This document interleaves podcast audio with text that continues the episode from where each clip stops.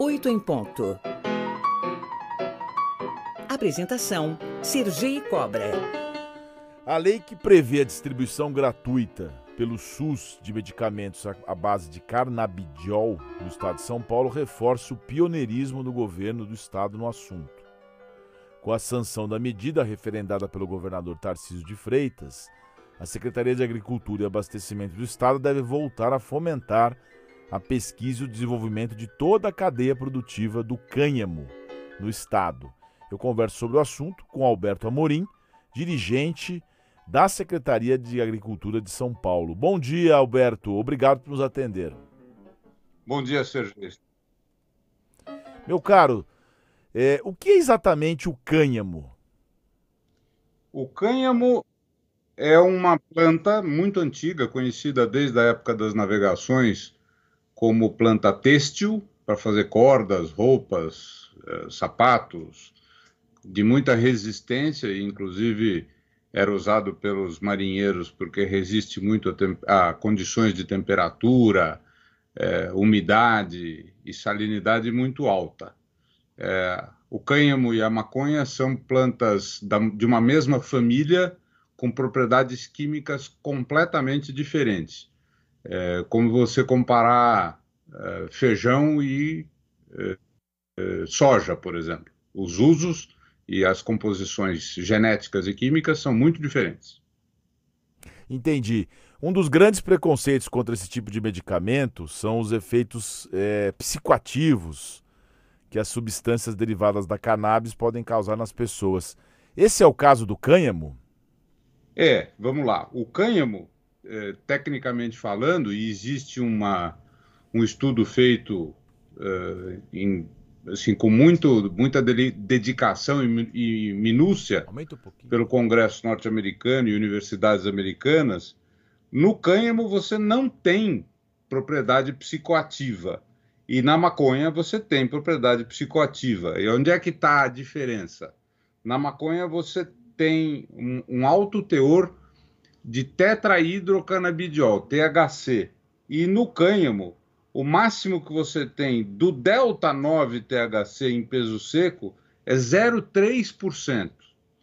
Então nós estamos comparando um negócio que é traço com uma outra que é principal componente. E no outro lado, você tem muito é, o, o, o canabinoide que é desejado, que é o CBD, né? Na, na, na, no cânhamo, ele é presente na maconha, mas em muito menor quantidade. Por que que você, por que que tem essa, bom, é óbvio que a gente sabe, eh, meu caro Alberto, que tem toda uma questão moral envolvida nisso.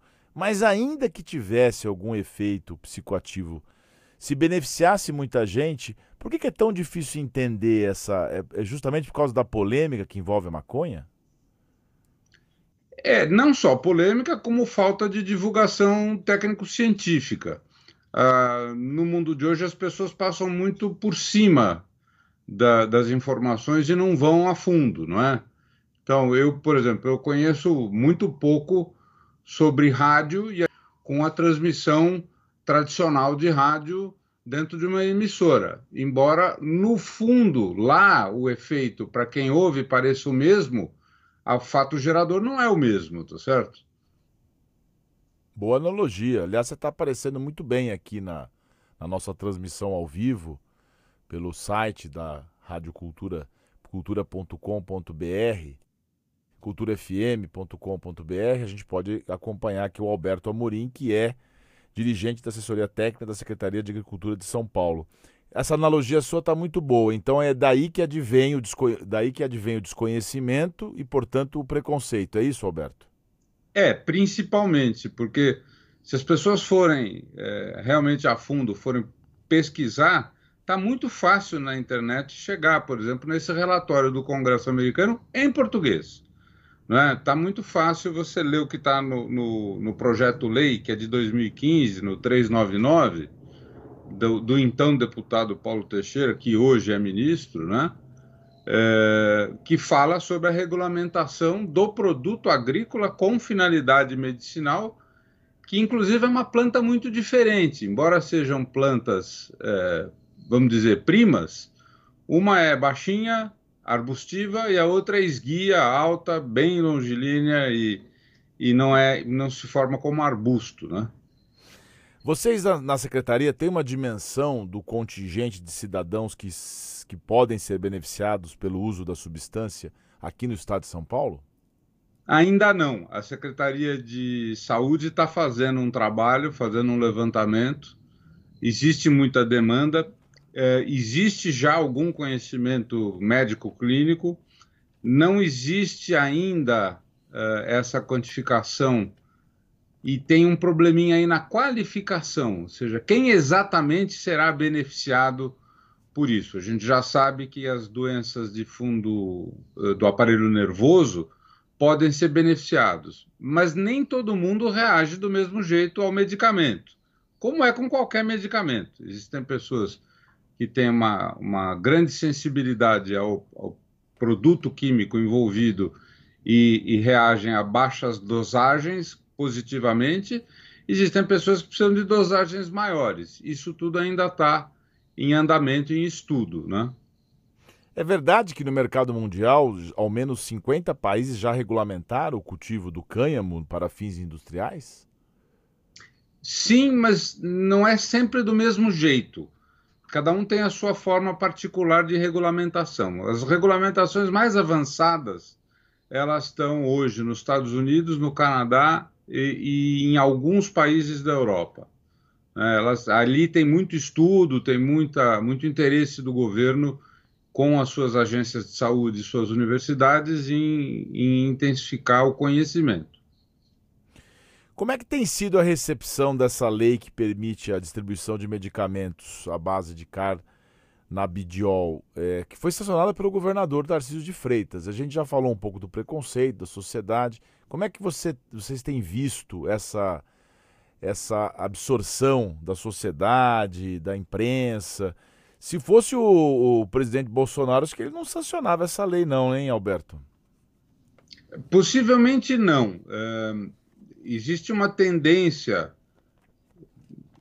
que é quase como uma, uma, uma coisa fantástica, né, mitológica, de entender que eh, partidos mais à esquerda seriam mais simpáticos e partidos mais à direita seriam menos simpáticos a essa, essa sanção e a esse produto. Mas, no fundo, quando a gente está falando de doença, quem sente na, no, no, seu dia a dia o efeito de um, de um familiar ou em si mesmo uh, a mudança, aí pode perceber que isso faz muita diferença.